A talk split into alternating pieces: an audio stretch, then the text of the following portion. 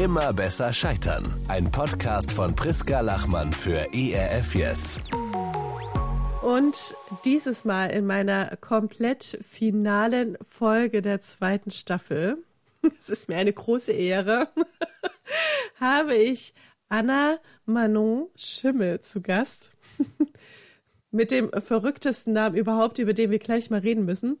Anna, Anna ist äh, Pfarrerin in Neuried. Das ist in Baden-Württemberg, so ein kleines Viertel rüber zur französischen Grenze. Und Anna ist auch Mama und äh, wunderschön tatsächlich.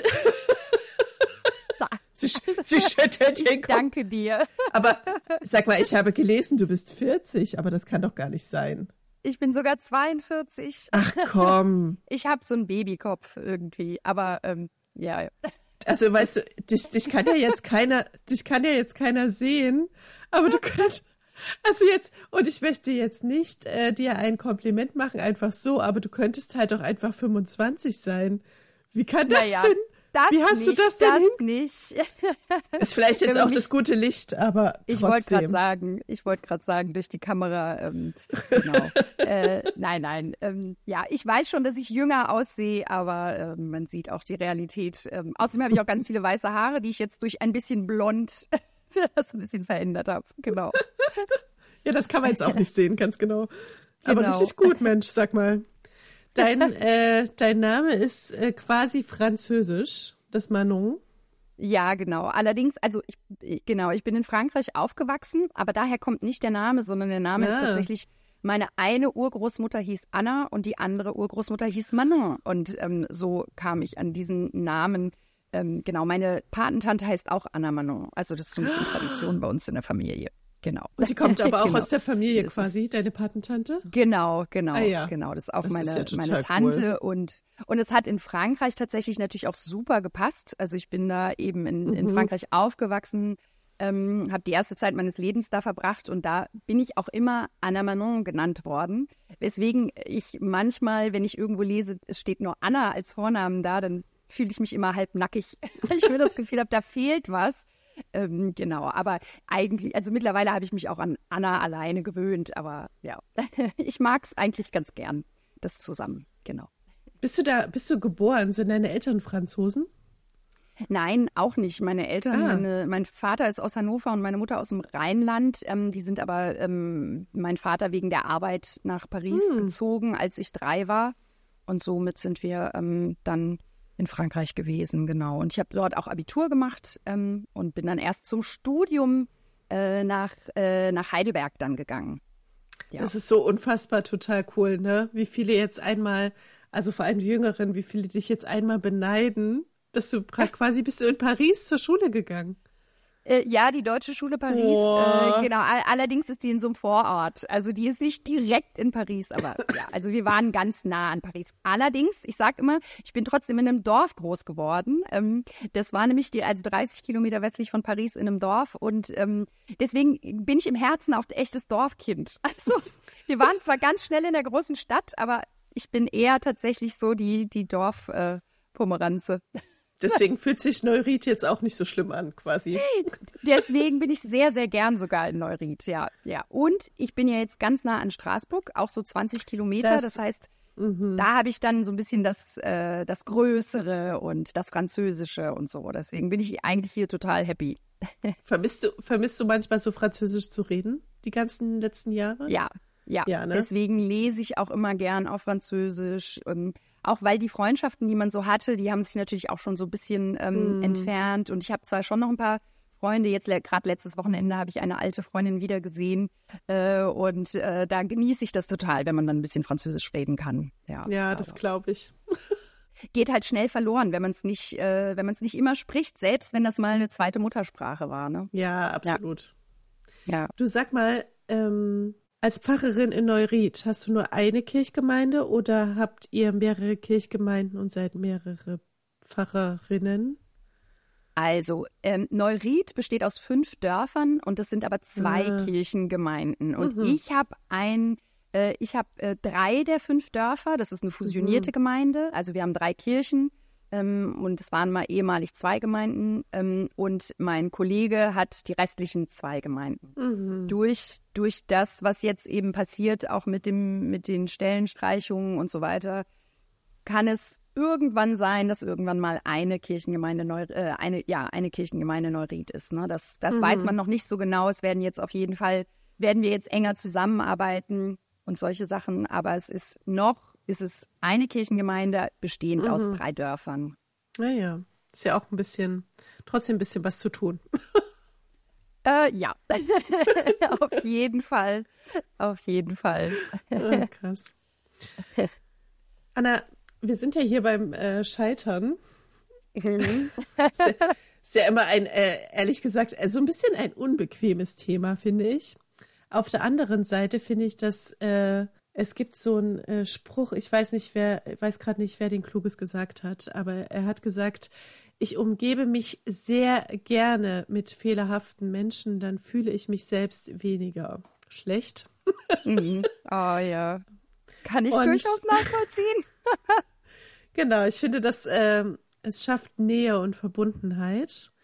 Und äh, wir haben gerade, bevor wir den Podcast angefangen haben, äh, habe ich ein Interview von dir gelesen und das hat mich sehr berührt. Ich hatte selbst ein bisschen Tränen in den Augen. Es hat äh, vor Mitgefühl und auch vor Verständnis und weil man, wenn jemand sich traut, ehrlich über sein, naja, manchmal ist es ja nur von außen betrachtet ein Scheitern. Aber Ja. wenn man sich traut, über die Dinge zu sprechen, die nicht gerade laufen oder für die Gesellschaft nicht ganz gerade laufen, dann ja, schafft das einen Raum, der Ehrlichkeit zulässt in all dem Mhm. Schein. Ne, weil man guckt dich an und würde denken, wow, was für eine tolle Frau.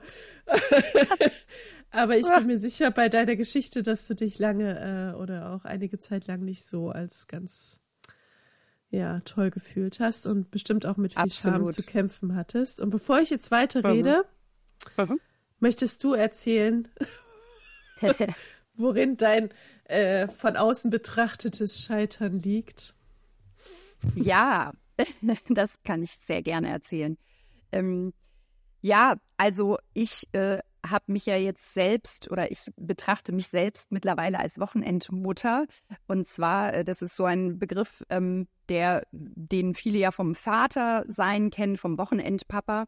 Und ähm, aber bei Wochenendmüttern, das hört man ja sehr, sehr selten. Mhm. Und ähm, das ist etwas, äh, eine, ja, eine ziemlich, eine längere Geschichte, wie es, wie es dazu gekommen ist. Ähm, ich habe, ähm, wie viele andere auch, im Studium jemanden kennengelernt. Ähm, wir haben geheiratet äh, recht schnell, weil ich ähm, tatsächlich schwanger war. Ähm, und ähm, also das war tatsächlich so ein bisschen Hauptgrund. Wir heiraten jetzt, weil man irgendwie denkt, das muss jetzt so sein. Ich war schon Anfang 30. Weil du es, bist du sehr konservativ aufgewachsen oder so sehr christlich? Ich bin schon, ich bin weniger christlich konservativ, aber tatsächlich ähm, so konservativ. Also mein Vater, also überhaupt in der Familie, das war schon klar. Also wenn man ein Kind kriegt, dann kann man auch heiraten. Ne? Und Hm.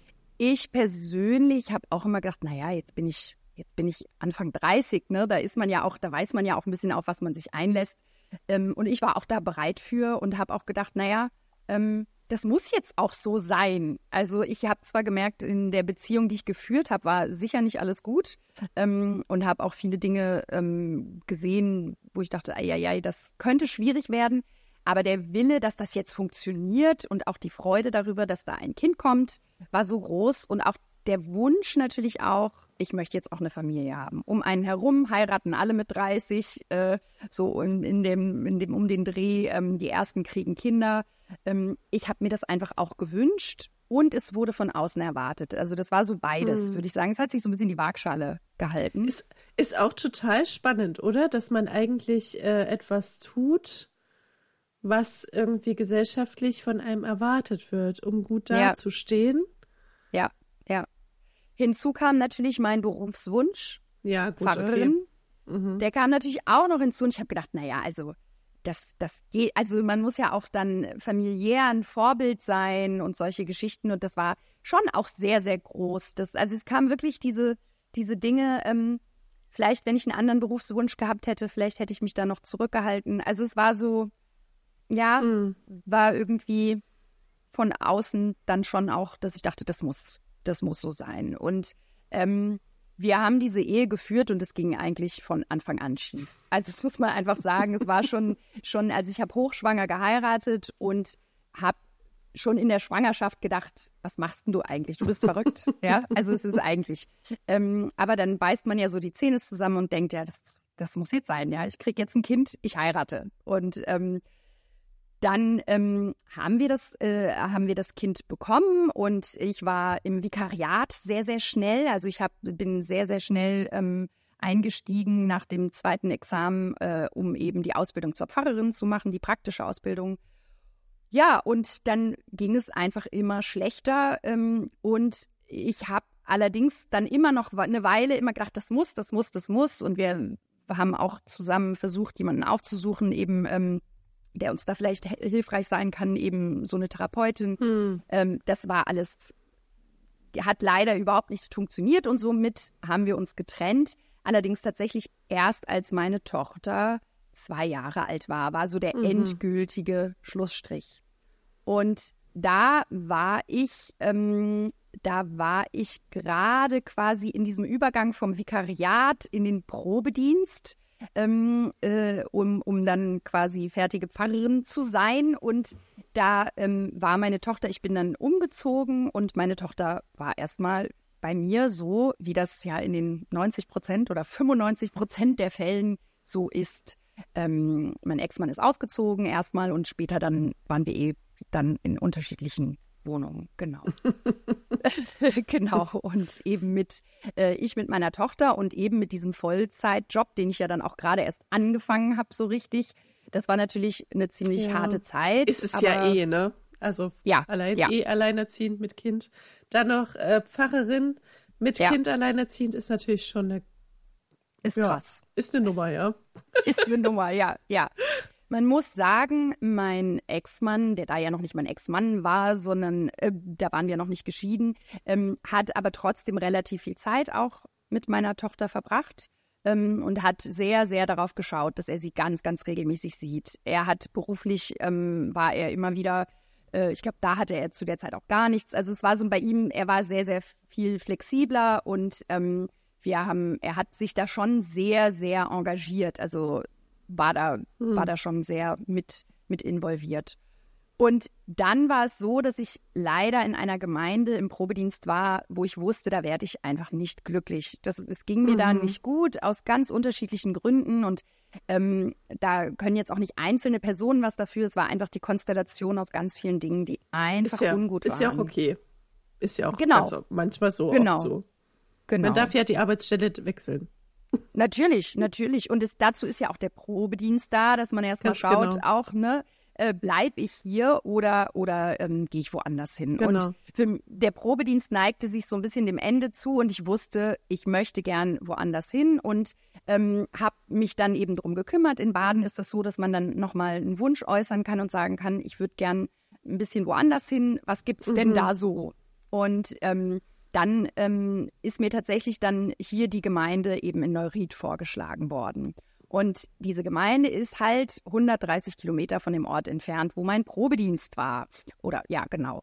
Und das ist natürlich ein Weg, ähm, aber für mich war klar, naja, 130 Kilometer ist schon weit weg, hm. aber machbar. Und da meine Tochter ja bei mir gelebt hat, bin ich auch einfach, da, ja, auch natürlich mit einem gewissen Egoismus davon ausgegangen, naja, das äh, wird auch so sein, ich ziehe um und nehme mein Kind mit und ähm, äh, mein Ex-Mann oder Ex-Freund da oder genau oder nicht nicht mhm. Ex-Freund, aber Ex-Mann würde dann ähm, eben äh, die, die Wochenenden haben oder wie das eben ist und das würden wir dann schon hinkriegen. Das war so der der Plan. und ähm, ich habe nicht damit gerechnet, dass ähm, mein Ex-Mann äh, so völlig dagegen ist und eben eigentlich äh, sofort vor Gericht gezogen ist. Und wir dadurch einen, ja, eben plötzlich einen Kampf auszufechten hatten, die, auf den ich überhaupt nicht vorbereitet war und ähm, der natürlich auch nicht witzig ist. genau. Also ich meine, vor Gericht möchte niemand. Ähm, und was man da so erleben muss, das ist einfach auch tatsächlich wirklich nicht so schön. Und es ähm, ist äh, es ist ja auch sehr existenziell, wenn es um das eigene Kind geht, ne? Für Genau. beide auch. Absolut, absolut. Und Und, dann wird's Diese ja. furchtbare Angst, ne, jemand, das Kind zu verlieren quasi, das Mhm. steht ja dann immer im Raum. Ja. Das ist schon, also Ja. auch für beide Seiten, ne, am Ende. Absolut, Total hart. absolut. Ja.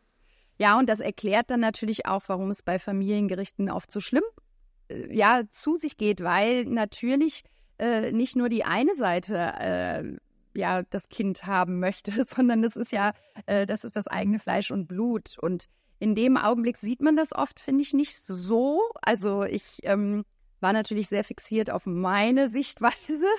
Äh, heute denke ich, mein Ex-Mann hatte genauso das Recht zu sagen, nee, ist nicht.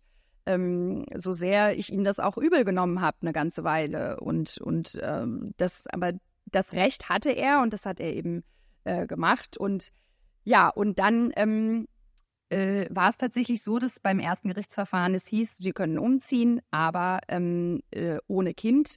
Was da noch unschön war, war einfach äh, die ganze Situation vor Gericht. Auch gerade, weil ich arbeitende Frau war. Das war ähm, so nach dem Motto, ja, also sie haben ja eh keine Zeit für ihr Kind und äh, sowas alles. Das war natürlich dann, hat mir nicht gerade in die Karten gespielt und ähm, fand ich damals wahnsinnig ungerecht, weil es einfach nicht war. Also ja, ich habe einen krassen Job, aber ähm, ich hatte, ich habe das eigentlich immer gut hingekriegt, diese Balance. Es ist und ja. Total spannend, denn wir reden ja hier nicht vom Jahr 2023, sondern das ist ja jetzt quasi schon 12, 13, 14, 15 Jahre her. Nee, nicht ganz so viel. Zehn Jahre es oder ist, sowas. Ja, genau. Es ist äh, acht, neun Jahre her müsste es sein, ja. Ist ja, doch voll spannend, dass ein Richter quasi so entschieden hat.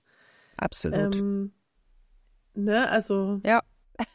Also damals war ich auch absolut schockiert, ja, dass verstehe das, ich. dass das Mhm. so ein Thema ist, weil ich, also ich meine, vielleicht Du auch wohnst sehr ja auch noch in Baden-Württemberg.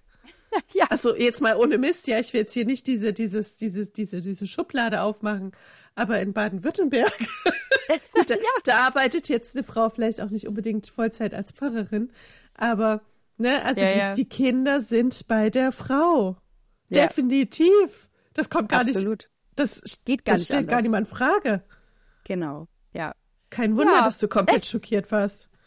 Ja, ja, ich war, also das habe ich auch tatsächlich so nicht kommen sehen. Dann hätte ich mich vielleicht auch noch mal anders vorbereitet. Man denkt ja dann auch 100 Jahre hin und Ja. her. Ne? Also auch übrigens dieses Thema Scheitern, das fängt auch da schon an. Äh, Ich habe Mhm. drei Tage geheult nach diesem Gerichtsverfahren, weil ich das Gefühl hatte, ich bin vor Gericht gescheitert, ähm, weil ich dachte, ich war nicht souverän, ich habe das nicht klar gemacht, ich habe dem Richter nicht deutlich gemacht, dass ich zu 100 Prozent für mein Kind da bin und so weiter. Also das war Ja. so Kein, Auch nicht ein- den richtigen Anwalt gewählt und so weiter. Ja, absolut. Ähm, da bin ich auch tatsächlich nicht, in, ehr- ehrlich gesagt, Mhm. nicht besonders gut beraten worden. Ähm, ich habe dann später einen besseren Anwalt gehabt. Ja, aber es ist, es ist schon äh, so dieses Scheiter, Scheitern-Gefühl hat da schon, war da schon extrem groß. Ähm, Hast du dich, hast du dich dolle geschämt? ich habe mich da noch nicht so geschämt. Ich war da mehr wütend und ähm, das Scheitern war so, wie dumm war ich eigentlich? Also es war nicht Scham, sondern es war einfach ich- schon so eine Wut auf mich selbst. Also wie, Mhm. wie dumm ich gewesen bin, dass ich das so naiv gedacht habe, dass das jetzt hier so locker flockig äh, geht. So Selbstvorwürfe. Hm. Ja, ja, genau. Und die Scham, die kam später. Die Scham kam quasi dann, ähm, denn dann war es so, dass ich die Möglichkeit hatte zu überlegen, was mache ich jetzt? Und ich habe dann mir Zeit genommen und habe dann entschieden, trotz allem ziehe ich weg.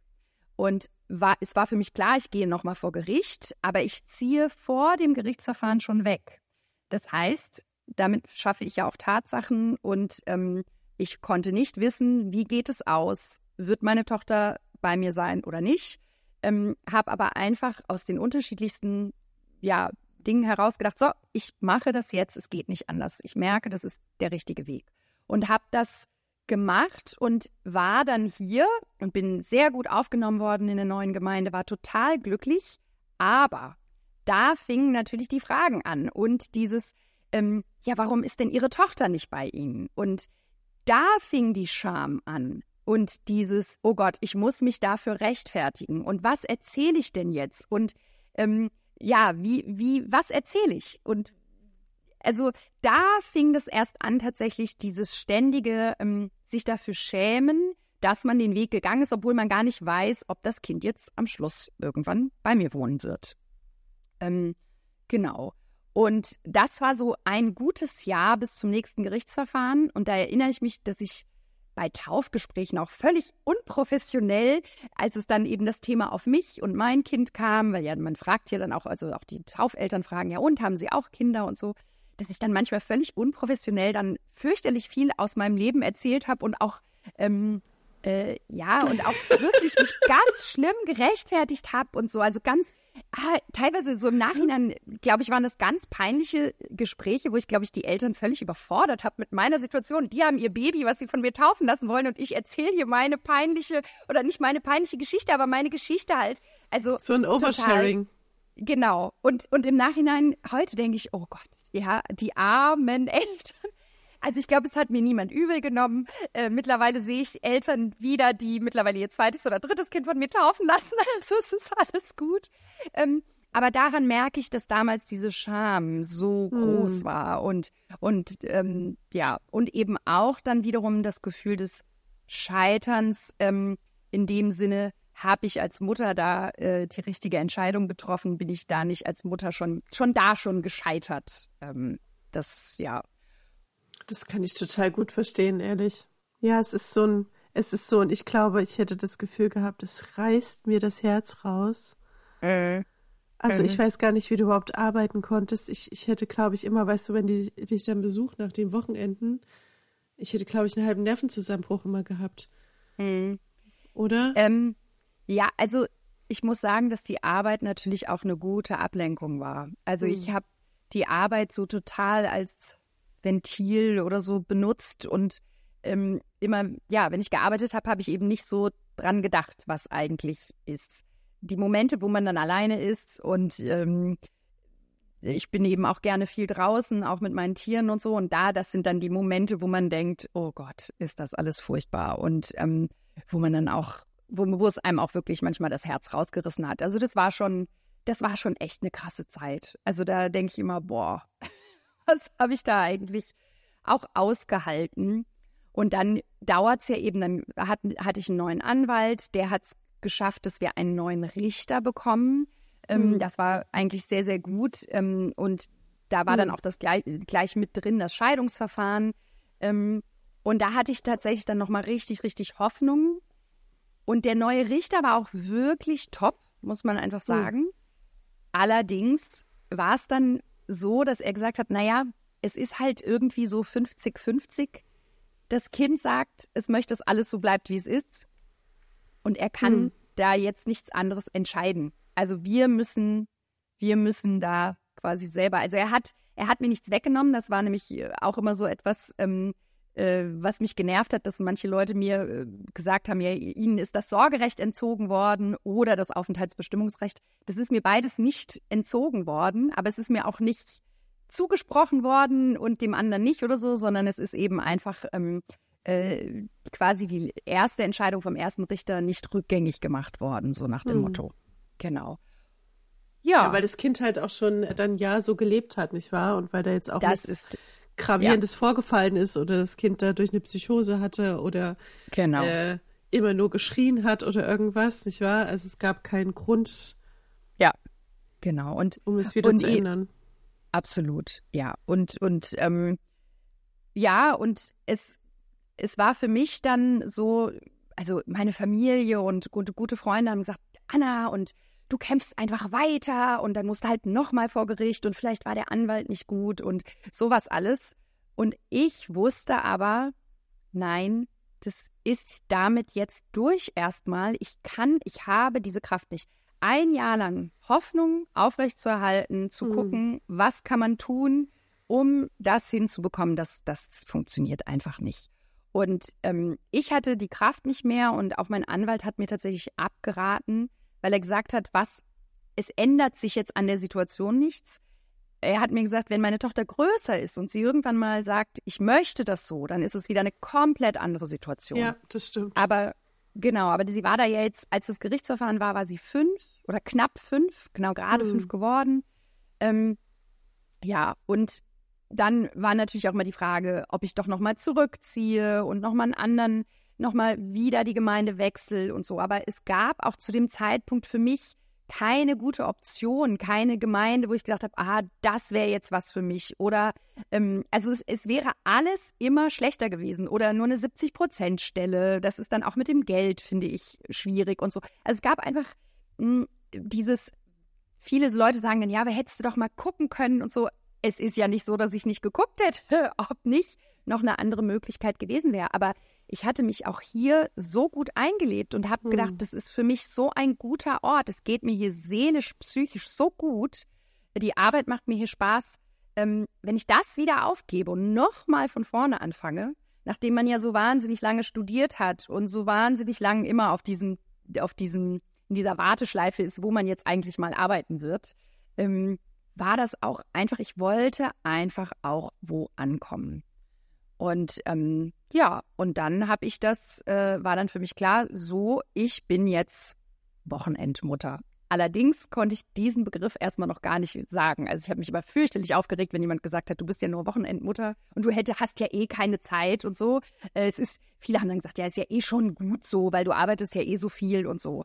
Das hat mich dann immer so fürchterlich hm. ähm, getriggert, hm. weil ich gesagt habe, doch, es wäre auch anders gegangen. Und ich habe es ja vorher bewiesen, dass es auch anders geht. Mm, und dieses, ja, das war, war alles immer sehr, sehr groß. Ich, ich glaube, ich glaube, ähm, dass man wahrscheinlich noch erklären muss, äh, wie lange dieses Studium einfach dauert. Also, mhm. das sind ja, sagen wir mal, im besten Fall sieben Jahre. Ja, und bei mir war es länger. Ganz genau. Deswegen meine genau. ich im besten Fall. ja. Also irgendwas zwischen sieben und zehn Jahren. Und dann äh, eventuell, manche promovieren danach sogar noch. Und äh, wenn nicht, dann geht man danach ins Vikariat. Wie lang ist es bei euch? Äh, knapp zwei Jahre. Also, ah ja, genau. Ja. Und in dem Vikariat macht man ja noch eine ähm, ne, eine Lehrprüfung. Ja, um ja, unterrichten zu, ist genau, um unterrichten genau. zu können. Und dann macht man äh, eine Predigtprüfung und dann gibt es am Ende noch das zweite Examen. Und damit genau. sind wir nicht fertig, liebe Zuhörer. Nein. Danach sind wir noch lange nicht fertig. Danach geht es nämlich in den Probedienst und in diesem Probedienst, äh, den kann man sich auch nicht aussuchen, sondern äh, da wird man so zugeteilt. Also man kann so eine Präferenz genau. abgeben Weiß ja. nicht, ob das in Baden-Württemberg auch so ist, genau. Und dann wird mhm. man zugeteilt. Ja. Und meistens äh, geht man halt an den Ort, wo halt kein Pfarrer sich hinbeworben hat. Also ist jetzt so ein bisschen blöd zu sagen, aber es sind halt offene Stellen. So ist es, ja. Oder eben Stellen, die wirklich nicht so einfach zu handhaben sind. Das war eben bei ja. mir auch der Fall. Ne? Also ganz genau. es war eine Stelle, wo sehr, sehr viel Konflikte waren, wo mhm. ganz viele Sachen ungeklärt waren. Deswegen habe ich mich da auch so unwohl gefühlt. Ich habe am Anfang gedacht, naja, jetzt schaust du mal und so. Aber es war, es war für eine Berufsanfängerin einfach wirklich keine gute Stelle. Ja, ähm, genau. Ich habe zwar viel gelernt, das muss man schon auch sagen, aber irgendwann dachte ich mir, ja, ich habe da jetzt viel gelernt, ich habe das auch ausgehalten und gut gemacht. Und jetzt möchte ich an einen Ort, wo ich mich wohlfühle. Ja. ne? Also das machen ja tatsächlich eigentlich fast alle so. ja. Ne? Ja, also ja. man ist drei Jahre in diesem Probedienst und dann bewirbt man sich eigentlich auf eine Stelle seiner Wahl. Also so, und nach dem drei Jahr Probedienst ist man auch erst ordiniert. Das muss man noch dazu sagen. Na, das ist bei uns Oder? umgekehrt. Nee. Ich wurde tatsächlich vorher, also ich wurde na, am Anfang des Probedienstes, genau. Und unser Probedienst recht. geht nur zwei Jahre. Also unser Probedienst ist ah, ein bisschen ja. kürzer dann. Du hast recht, ja. nee, man wird oh, vorher ordiniert, dann ist der Probedienst, aber dann wird man, glaube ich, erst verbeamtet, kann es sein? Äh, ja, so genau. ist es, soweit so ich weiß. Es. Also zumindest ja. irgendwie in dieser, ja, so richtig genau. verbeamtet ist man, wenn der Probedienst rum ist. Ganz ja. genau. Oi, oi, oi. Oh, ja. was man da alles Also macht. man, genau, also man muss richtig, man muss es, glaube ich, erklären, weil das ist für dich nicht irgendein Job. Es ist auch ja. eine Berufung. Ja. Und es ist ein äh, sehr, sehr langes Studium mit diesem Ziel, endlich Pfarrerin ja. zu werden. Es ist also Absolut. eigentlich nicht wirklich eine Option, aufgrund einer Trennung äh, ja. nicht mehr als Pfarrerin zu arbeiten. Ganz genau. Und ich glaube tatsächlich, dass das auch eines der Probleme ist, warum Frauen das manchmal, ähm, die das so hören, nicht nachvollziehen können, weil ja, sie ich denke auch. wenn, wenn man einfach einen anderen Job hat, den man, für den man auch was gelernt hat, ist ja ganz klar, aber ähm, wenn es eben nicht so etwas ist, wofür man so viele Jahre hingearbeitet hat. Und ich bin selber äh, in meinem Studium ähm, sehr viel auch gescheitert. Ich bin durch fürchterlich viele Prüfungen gefallen und habe mich immer wieder aufgerappelt und habe immer wieder gesagt, ich möchte das, ich möchte diesen Job, ich möchte Pfarrerin mhm. werden. Ähm, und habe da so viel auf mich genommen und habe die erste Zeit, als ich durch war mit dem zweiten Examen, bin ich manchmal aufgewacht, habe gedacht, krass, krass, du bist jetzt echt Pfarrerin, das kann nicht sein. Oh, war so, cool. Also es ist einfach wirklich tatsächlich so groß in meinem Herzen, diese, dieser Beruf und so wichtig und so schön und ähm, ja, ja, deswegen. Es ist halt Berufung. Ja, es ist eben nicht, ja, nicht irgendein ja. anderer Beruf, sondern es ist etwas, was, was eben das ganze Leben betrifft. Und das mag man verstehen oder nicht verstehen. Ja. Das ist halt, natürlich hat das ganz viel mit meinem Glauben zu tun und weil ich einfach, ähm, ja, da auch im, im Dienste Gottes stehen will und, und, und im Dienst der Menschen. Und das ist einfach wichtig. Ja, und ähm, was ich dann immer versuche zu erklären, das ist, steht nicht in Konkurrenz zu meinem Kind. Und das ist etwas, was natürlich viele dann so miteinander ausspielen und sagen, naja, ihr Beruf, ihre Berufung ist ihr wichtiger als das Kind. Verstehe ich, dass das auf den ersten Blick so erscheint? Tatsächlich ähm, ist es in meinem, ist es nicht so gewesen und mein Kind ist immer noch so, dass natürlich ist mein Kind wahnsinnig wichtig und, und auch mein Lebensinhalt, auch wenn ich sie nicht so viel sehe. Aber gerade als ich diese Entscheidung dann getroffen habe, ich kämpfe nicht mehr, war das auch wirklich eine Entscheidung für meine Tochter, weil sie mhm. hat darunter gelitten.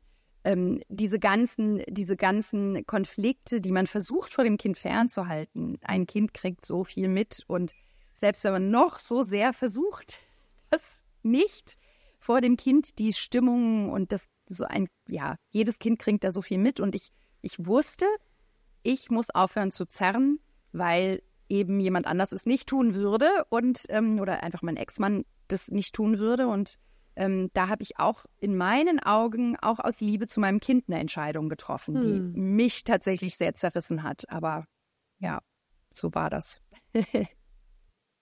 ich bin äh, sehr gespannt. Äh, Kinder sind ja, wie du sagst, sehr klug und äh, mhm. Die durchblicken eigentlich alles, auch was ja. man gerne verbergen möchte. Absolut. Und äh, sie wird einfach früher oder später das in der Fülle verstehen können. Ich und auch sagen auch. können, wie es ihr ging damit. Ja, ich bin sehr froh, weil sie ein Kind ist, die sie sowieso sehr mitteilsam ist. Ähm, als sie klein war, hat sich das leider natürlich schon auch in sehr viel Wutanfällen geäußert, auch gerade immer mit diesem Hin und Her. Ja. Ähm, das Gute daran war, dass ich darauf reagieren konnte. Also sie war eben mhm. nicht so mhm. eine, die alles in sich, äh, in sich reingefressen hat, sondern wir haben viel, viel, viel, viel kommuniziert. Wir haben beide aneinander gelernt, wie kommunizieren wir miteinander, dass es nicht in schlimmen Anfällen und so weiter und also eben, mhm. dass es mhm. nicht in diesen Anfällen ähm, äh, ausartet. Und sie ist jetzt elf und das ist vorbei mit den Wutanfällen. Klar ist sie, sie kommt jetzt in die Pubertät und da gibt es andere Sachen und äh, sie ist jetzt auch nicht, also wir streiten auch, ja, aber es ist, ich habe das Gefühl, dass da ganz viel passiert ist, weil wir so wahnsinnig viel damals schon oder die letzten Jahre auch über dieses Thema kommuniziert haben. Mhm. Und die Angst, dass sie jetzt irgendwann, wenn sie in die Pubertät kommt und ähm, mir dann irgendwann vorwirft, äh, ich hätte sie verlassen und so, die Angst ist schon da. Also vielleicht wird das auch irgendwann kommen, vielleicht auch aus Wut, vielleicht. Ähm, und dennoch glaube ich, dadurch, dass ich mit ihr so viel gesprochen habe, dass wir, wenn sie dann wieder ein bisschen älter wird, dass man dann, ja, dass sie dann auch genau. vieles verstehen kann. Und ich will auch gar nicht, dass sie mich dann, dass sie dann sagt, Mami, du hast alles richtig gemacht, sondern ich will, dass sie einfach nur versteht, dass viele Dinge ähm, man als Eltern einfach nie weiß, was richtig oder falsch ist. Und ich alles so versucht habe, eben zu machen, eben mein Bestes zu geben in dem, was meine Lebenssituation war. Und dass der Plan ein ganz anderer war. also, ne, ich hätte zum Beispiel gerne mehrere Kinder bekommen. Ich hätte gern, ähm, also ich bin selber mit vier Geschwistern aufgewachsen und äh, finde, das ist einfach das Tollste, was es gibt, wenn man so viele Geschwister hat, ähm, mit denen ich echt auch eine ganz enge Bindung habe. Und das ist ihr nicht gegönnt. Ähm, und das, das bricht mir zum Beispiel total das Herz, dass sie keine Geschwister hat und dass sie das nicht kennt, mit Geschwistern aufzuwachsen. Und ich hätte ihr das so von Herzen gegönnt. Ähm, ist aber eben nicht so. Und das ist, ja, das sind so Dinge, die hat man eben, die hat man nicht in der Hand. Ne? Also.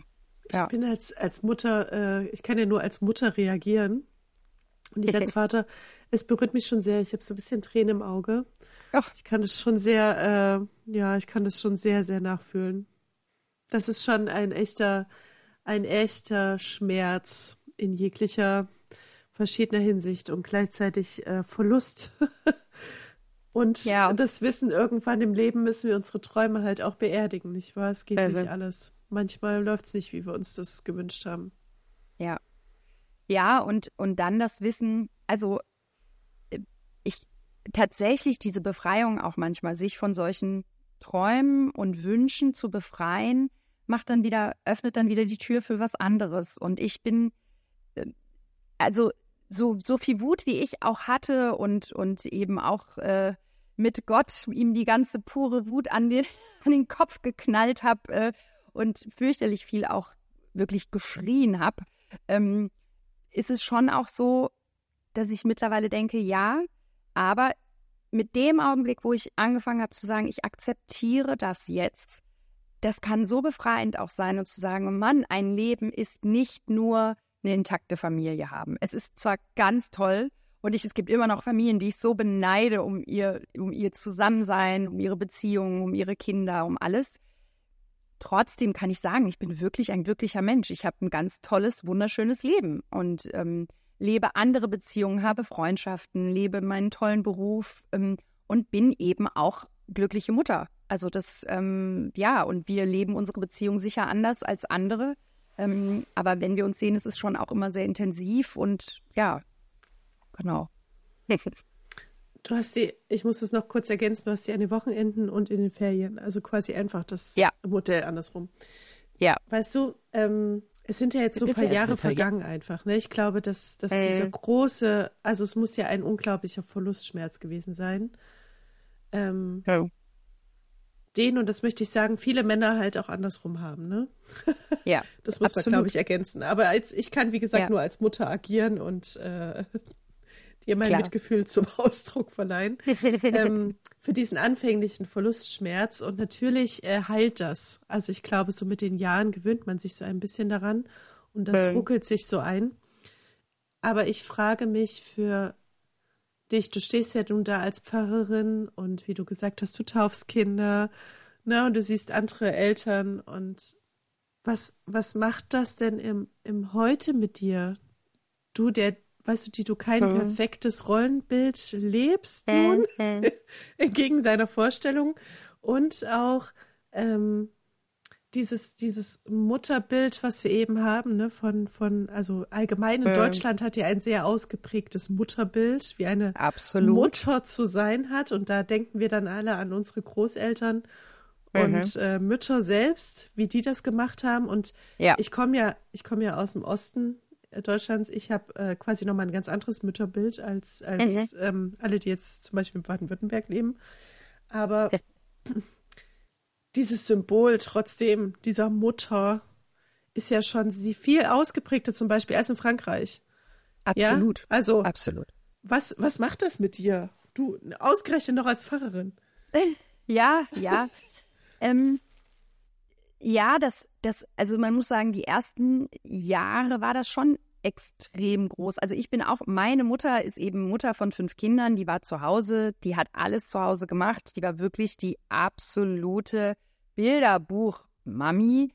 Und äh, ich weiß auch noch immer in der Schule wurde sich immer lustig gemacht, dass meine Mutter wie so eine Glucke immer auf ihre Kinder aufpasst. Wenn da ein Lehrer irgendwas mit uns irgendwie nicht, dann kam Frau Burchardt angereist und so ungefähr. Und also so diese Beschützer-Mami, ähm, mit so einer bin ich aufgewachsen. Ne? Ähm, und, ähm, und das Interessante ist aber, dass für mich das auch war so intuitiv, dachte ich, naja, ich bin Frau, Mutter sein, das ist ja eigentlich kein Problem. So habe ich hm. das empfunden, als ich zum Beispiel schwanger war. Und da habe ich gemerkt, dass andere Frauen teilweise ganz unsicher sind, was, was das angehen wird, wenn sie jetzt Mutter werden. Also so dieses, ähm, ja, also sich Bücher anlesen und gucken, wie mache ich das alles richtig mit dem Kind. Und ich habe ich hab das in dem Augenblick so ein bisschen belächelt, weil ich dachte, naja, also ich weiß nicht, das mache ich dann schon alles richtig. Also es war, ich hatte tatsächlich. Du warst so tiefenentspannt.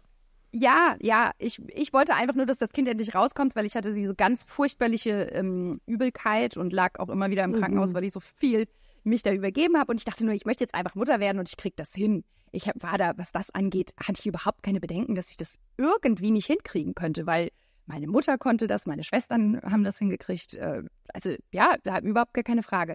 Und dann ist man Mutter und dann stellt man fest, ach du Schreck, das ist ja alles gar nicht so einfach. Und und dann kommen, ähm, und dann kommen, finde ich, diese Sachen auch von außen, diese Erwartungshaltung an bestimmte Dinge. Und das fängt ja dann an, was ist dein Kind und stillst du dein Kind oder stillst du dein Kind nicht und so. Mhm. Und, und da habe ich. Welche, bei mir war es, äh, welche Biomöhren nutzt du, um den Möhrenbrei anzurühren?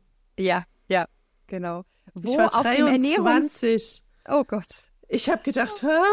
Ihr macht Ach, den Brei alle selbst? Ach, Wahnsinn. Ach so? Ja, ich kaufe genau. Immer, ich kaufe immer das Glas. Wusste ich nicht. ja.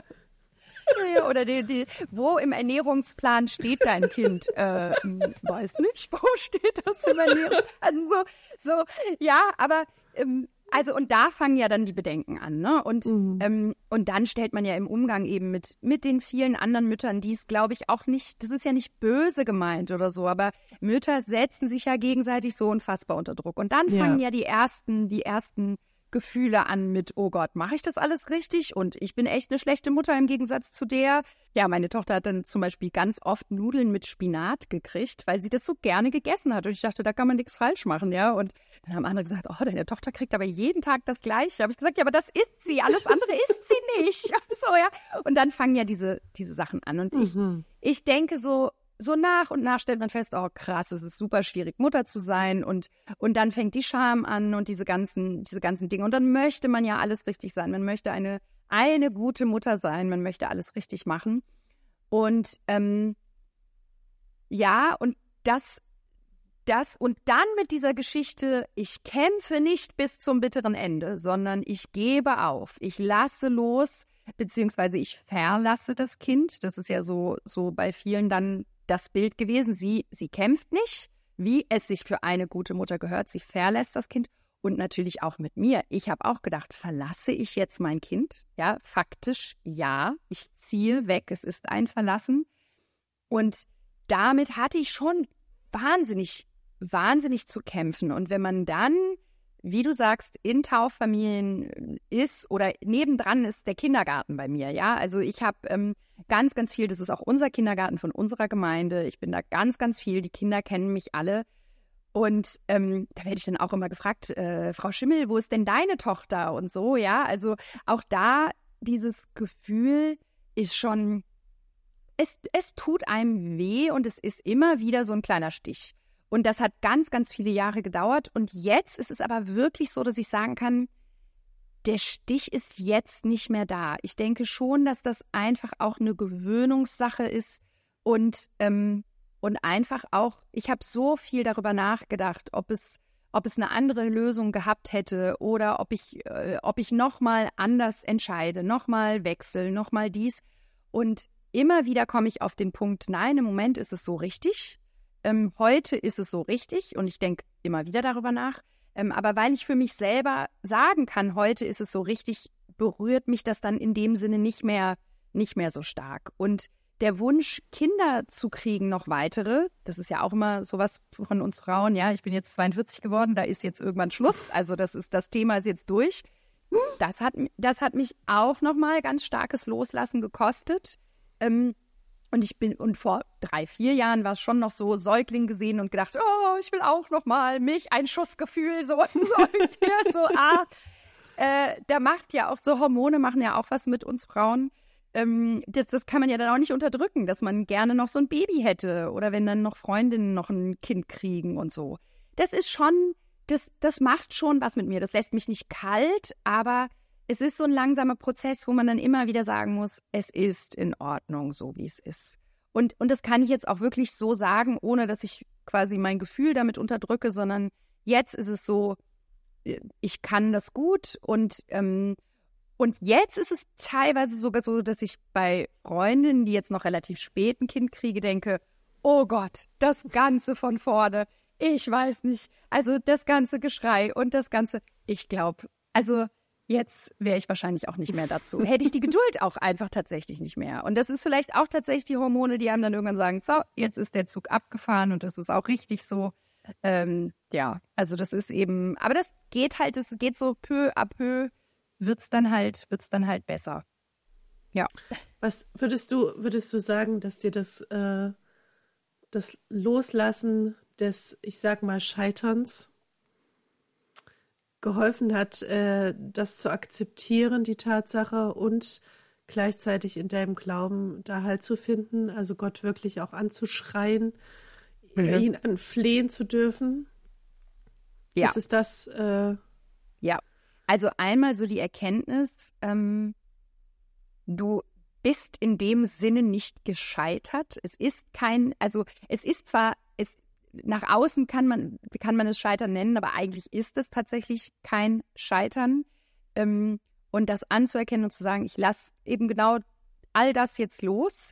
Ähm, und also manchmal denke ich so, ohne Glauben, weiß ich nicht, dann in so einer Situation, ich, ich weiß nicht, wie ich das hingekriegt hätte. Also ich habe mich tatsächlich nie von Gott verlassen gefühlt oder ich hatte nie das Gefühl, äh, da will mich jemand strafen oder so. Also das ist ja manchmal auch so der Gedanke, der kommen könnte, ähm, dass äh, Gott mir da eine Lehre erteilen will oder mir zeigen will, so und so oder was auch immer. Das habe ich nie verspürt. Ich habe immer das Gefühl gehabt, ähm, Gott ist da und ich kann tatsächlich auch alles loswerden und das habe ich gnadenlos ähm, und habe auch nicht das Gefühl gehabt, dass dann irgendwie eine Wut zurückkommt, sondern tatsächlich gab es mehrere Augenblicke, wo ich dachte so, okay, der, Gott trägt mich jetzt echt durch diese Zeit. Ähm, und ich habe einmal ein Erlebnis gehabt, das ist so ein bisschen absurd, aber das war so, ich weiß nicht, das war so unglaublich. Da bin ich, ähm, bin ich hier auf den Feldern spazieren gewesen und ist, ähm, und ich habe so entsetzlich geheult. Also es war wirklich so, wirklich so wie so ein Emoji, wo die, wo die Tränen gar nicht mehr aufhören. Und ich wusste irgendwie nicht mehr, nicht mehr weiter. Und dann kam, und zwar das war wirklich von einer Sekunde auf die andere, kam so ein krasser Wind. Der, also der war plötzlich da. Und die, die Tränen, die so runterliefen, die liefen plötzlich an der Seite. Also die schossen mir so weg. Also das, wie die Emojis, wo es an der Seite wegschießt. Also es war wirklich so, der Wind war so krass, dass es mir die Tränen weggepustet hat. Also es hört sich jetzt bescheuert an. Nein, überhaupt dem, nicht. Aber in dem Moment, ich habe so gelacht, weil das Gefühl, diese Tränen, die eigentlich runterliefen und ich kaum noch was sehen konnte, weil ich so viel geheult habe, und dann und dann kam dieser Wind und plötzlich waren die wie, wie jetzt hätte ich mir einen Föhn ins Gesicht gehalten, dass die Tränen weg. Also ich weiß nicht. Und das war so ein Gefühl, wo ich mir dachte, krass, und plötzlich hatte ich einen mega Lachanfall und habe gedacht, krass Gott, was war das denn jetzt? War das jetzt irgendwie, ja, äh, irgendwie, ich will abwischen alle Tränen. Und äh, das war, also weißt du, das war so total ähm, so ein Gefühl, wo ich dachte, naja, jemand anders würde jetzt sagen, hoch, das war jetzt irgendwie Zufall. Ähm, und ich habe gedacht, nee, irgendwie war das für mich so ein, so ein kurzer Moment, wo ich dachte, Gott erinnert mich gerade dran, es gibt noch was anderes als heulen und ich, ähm, heulen ist gut und heulen ist in Ordnung. Aber ähm, man kann auch nach dem Heulen auch lachen tatsächlich schallend. Und, ja. deine, deine Tränen in Lachen verwandeln. Ja, genau. Das war mhm. tatsächlich so ein Moment. Ja. Richtig schön. Oh Gott, das ist richtig schön. Ich würde äh, total gerne noch ewig mit dir quatschen. Ne? Es sind einfach jetzt schon 50 Minuten. Ja, ja. Ich, ich finde, ich, finde, ich finde die Geschichte eigentlich auch ganz schön. Sehr ermutigend zum Schluss. Dann ist gut. Finde ich richtig schön. Dann ist gut. Sich in äh, der Not einfach es zu wagen und sich äh, an Gott zu wenden und ihm das auch entgegenzuschreien. Das äh. finde ich sehr schön. Ja, mir hat es geholfen. mhm. Also. Ja, mir auch. Das ist. schön. Vielen, vielen Dank, liebe Anna, für deine Zeit und für dieses wirklich äh, sehr berührende, tiefgründige Gespräch und dass du das teilst. Sehr, sehr gerne. Vielen, vielen Dank. Danke auch für dein Interesse und ich denke immer, ja. Das ist sehr kostbar. Das, vielen Dank. Ja, ich finde immer es ist wichtig, dass man, dass man sich seine Geschichten auch, ja, gegenseitig erzählt. Ich finde das immer irgendwie ermutigend. Ich höre ja von anderen auch Geschichten, die mich ermutigen. Ja, genau. das stimmt. Danke, liebe Anna. Ich danke dir. Alles Gute und Gottes Segen für dich. Ja, für dich auch. Danke, du Liebe. Mach's gut. Du auch. Immer besser scheitern. Ein Podcast von Priska Lachmann für ERF Yes. Mehr Infos und Podcasts gibt's auf www.erfyes.de.